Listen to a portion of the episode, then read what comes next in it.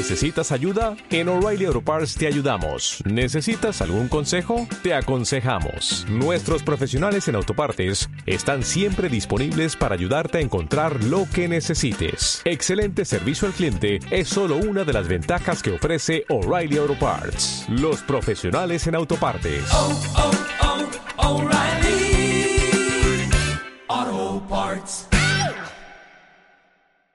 Estás escuchando Onda Aragonesa, la emisora que te enseña a dominar el mundo.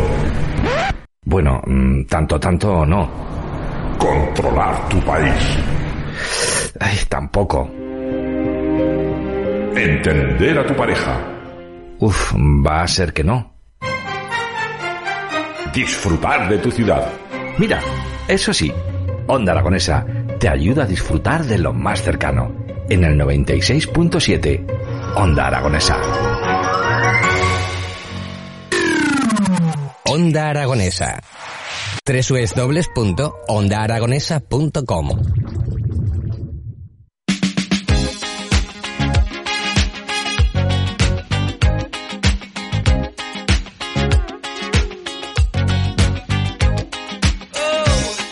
Once y nueve minutos de la mañana y continuamos aquí en las mañanas de Onda Aragonesa a través del 96.7 de su FM y de esos distintos medios digitales. Y continuamos el programa de hoy hablando de esos cursos extraordinarios que está impartiendo la Universidad de Zaragoza.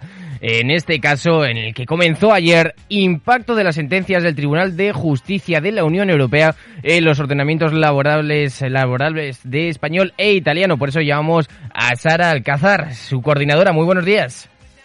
Muy buenos días y encantada de estar con, con vosotros y vosotras. Bueno, Muchas gracias. cuéntanos de qué van estos cursillos, porque con el título ya nos puedes estar dando unas pequeñas pistas, pero quiero que nos lo cuentes tú mejor.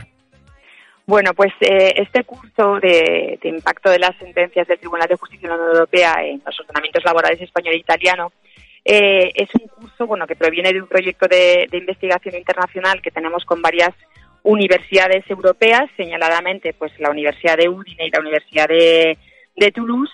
Y entonces, como laboralistas, todos somos eh, profesores de Derecho del Trabajo y la Seguridad Social, lo que hacemos es un estudio de los temas más importantes en este momento que están trascendiendo eh, en los ordenamientos jurídicos, en este caso particularmente en el español e italiano, sobre mm, temas tan importantes que está dictando la Unión Europea en materia de nuevas tecnologías, del concepto de trabajador, de los despidos colectivos, de las discriminaciones por discapacidad y muchísimos otros temas. Es decir, cómo recibe cada ordenamiento jurídico estos pronunciamientos de Europa en los ordenamientos nacionales. Porque claro, cada país es diferente y, por ejemplo, entre España e Italia, sobre todo en materia laboral, tiene que ser muy diferente, porque, por ejemplo, un trabajador se entiende un trabajador la misma persona.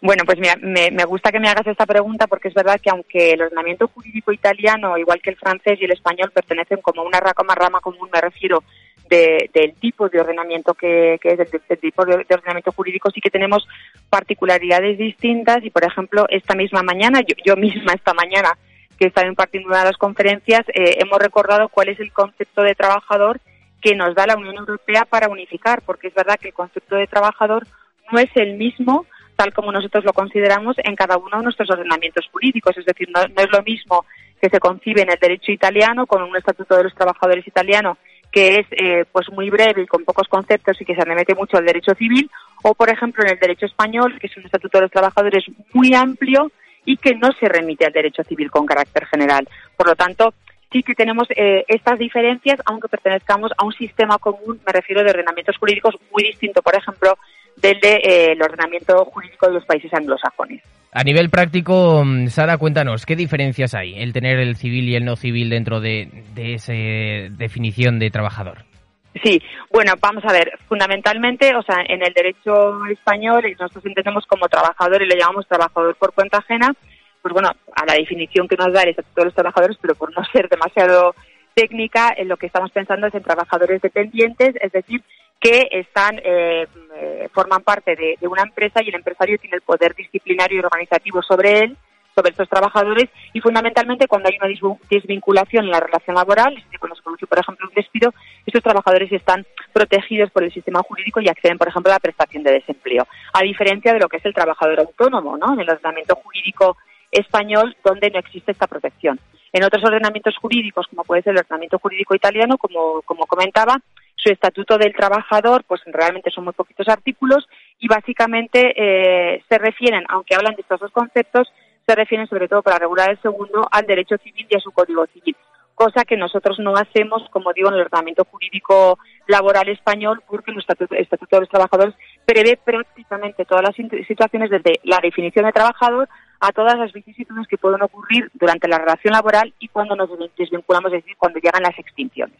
Sara, cuéntanos, eh, la jornada, este curso extraordinario de UNIZAR eh, denominado Impacto de las sentencias del Tribunal de Justicia Europeo en los ordenamientos laborales de español e italiano comenzó ayer. ¿Qué aprendisteis? Cuéntanos. Bueno, pues yo creo que aprendimos muchas cosas, los ponentes y los, y, o sea, todos los y las ponentes y el estudiantado que es internacional, francés, italiano y español fundamentalmente, y bueno, aprendimos muchas cosas sobre el concepto de transmisión de empresa, fundamentalmente en España luego trasladado a, las instrucciones o indicaciones que nos da la Unión Europea, la importancia del, tiempo de trabajo, la importancia de los trabajadores extracomunitarios en el eh, trabajo que realizan en particular en España o, por ejemplo, desde el punto de vista del ordenamiento jurídico italiano tuvimos la grandísima suerte de contar con una catedrática de Derecho del Trabajo de la Seguridad Social italiana, la profesora Marina Brolo, que por ejemplo nos habló del trabajo a tiempo parcial, ¿no? lo que ellos llaman el, part-time en Italia, y eh, nos explicó pues muy bien cómo hacían esa recepción de las sentencias del Tribunal de Justicia de la Unión Europea y cuál es la relevancia de ese tipo de trabajo en Italia, que es muy parecida a la relevancia que tiene en España, que seguramente no es toda la relevancia que podríamos dar.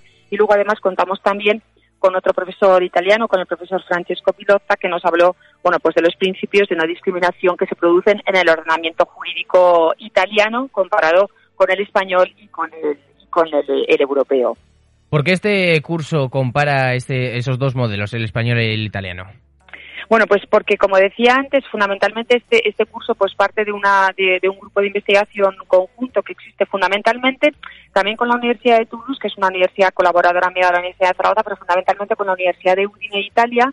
Nosotros somos un grupo de, de laboralistas de los dos países que venimos colaborando desde hace varios años y como digo tenemos pues proyectos también por ejemplo de, de, nuestro gobierno del gobierno de España financiados por el gobierno de España que trabajamos sobre tiempo de trabajo por ejemplo no entonces venimos trabajando sobre, estos, eh, sobre estas cuestiones muchos años y dentro de un proyecto europeo que se nos ha concedido muy prestigioso, una acción que se llama VIP Erasmus, eh, pues hemos incluido lo que nosotros llamamos la Summer School, ¿no? la escuela de verano, que hemos decidido hacerla en Jaca y comparando nuestros asesoramientos jurídicos que seguramente pues el año que viene ampliaremos también en el título, digamos, en todo el contenido al ordenamiento jurídico francés. Pero me refiero, esto no es una cosa casual, esto es un grupo estable de investigación entre eh, la Universidad de Udine y la Universidad de Zaragoza. ¿Qué vamos a aprender en el día hoy martes? Porque es eh, la jornada, digamos, ecuador de este curso extraordinario. Sí, bueno, pues eh, esta mañana hemos empezado aprendiendo. Yo, bueno, pues he impartido dos ponencias, una sobre pues, todo lo que es el despido colectivo, cómo afecta en el ordenamiento jurídico español eh, pues todos los pronunciamientos del Tribunal de Justicia de la Unión Europea en el ámbito de los despidos colectivos, que es un tema fundamental en España de siempre, pero sobre todo en los tiempos de crisis económica que desgraciadamente España está sufriendo.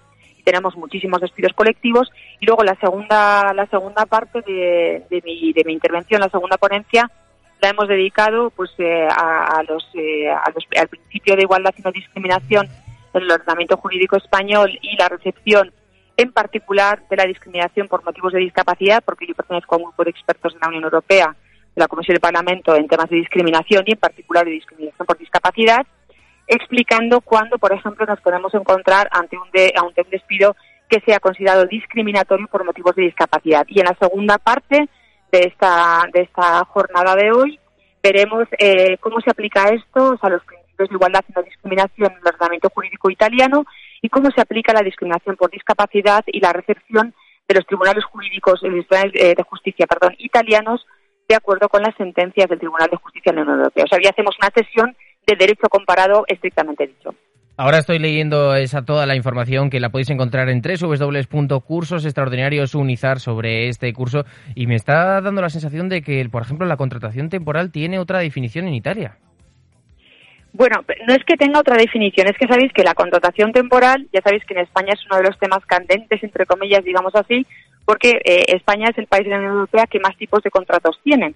Por eso siempre, pues bueno, también cuando hay elecciones se plantean, ¿no? Pues, pues, en fin, resumir un poco y tal, ¿no? Entonces, en Italia es que son distintos los tipos de contratos como pasa en otros países y no tienen tantos tipos de contratación temporal como tenemos en España, ¿no? Entonces, esto lo vimos un poco ayer más colateralmente porque eh, digamos que la discusión con Italia se centró más en el trabajo a tiempo parcial, que ahora es un tema que está en mucha discusión, tanto bueno en toda Europa, pero en Italia y en España. Pero es simplemente por eso, porque España es el país de la Unión Europea que más tipos de contratos temporales tiene.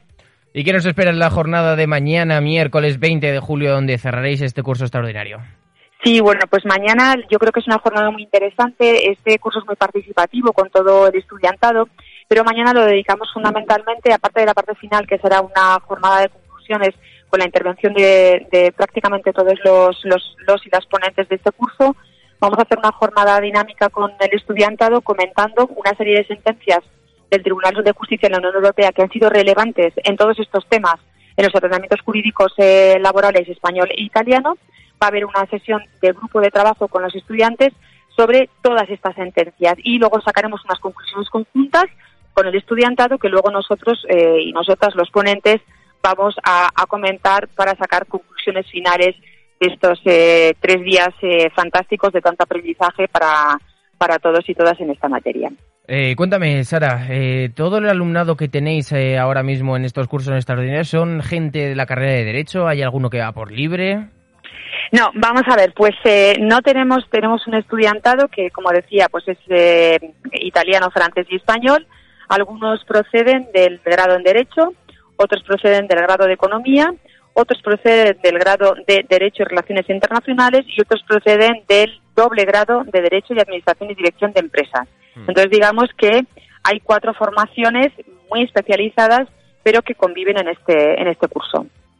Bueno, pues eh, muchísimas gracias, Sara, por contarnos todo lo que está pasando en estos cursos extraordinarios, sobre todo en este en particular, en el impacto de las sentencias del Tribunal de Justicia de la Unión Europea en los ordenamientos laborales español e italiano. Muchísimas gracias, Sara.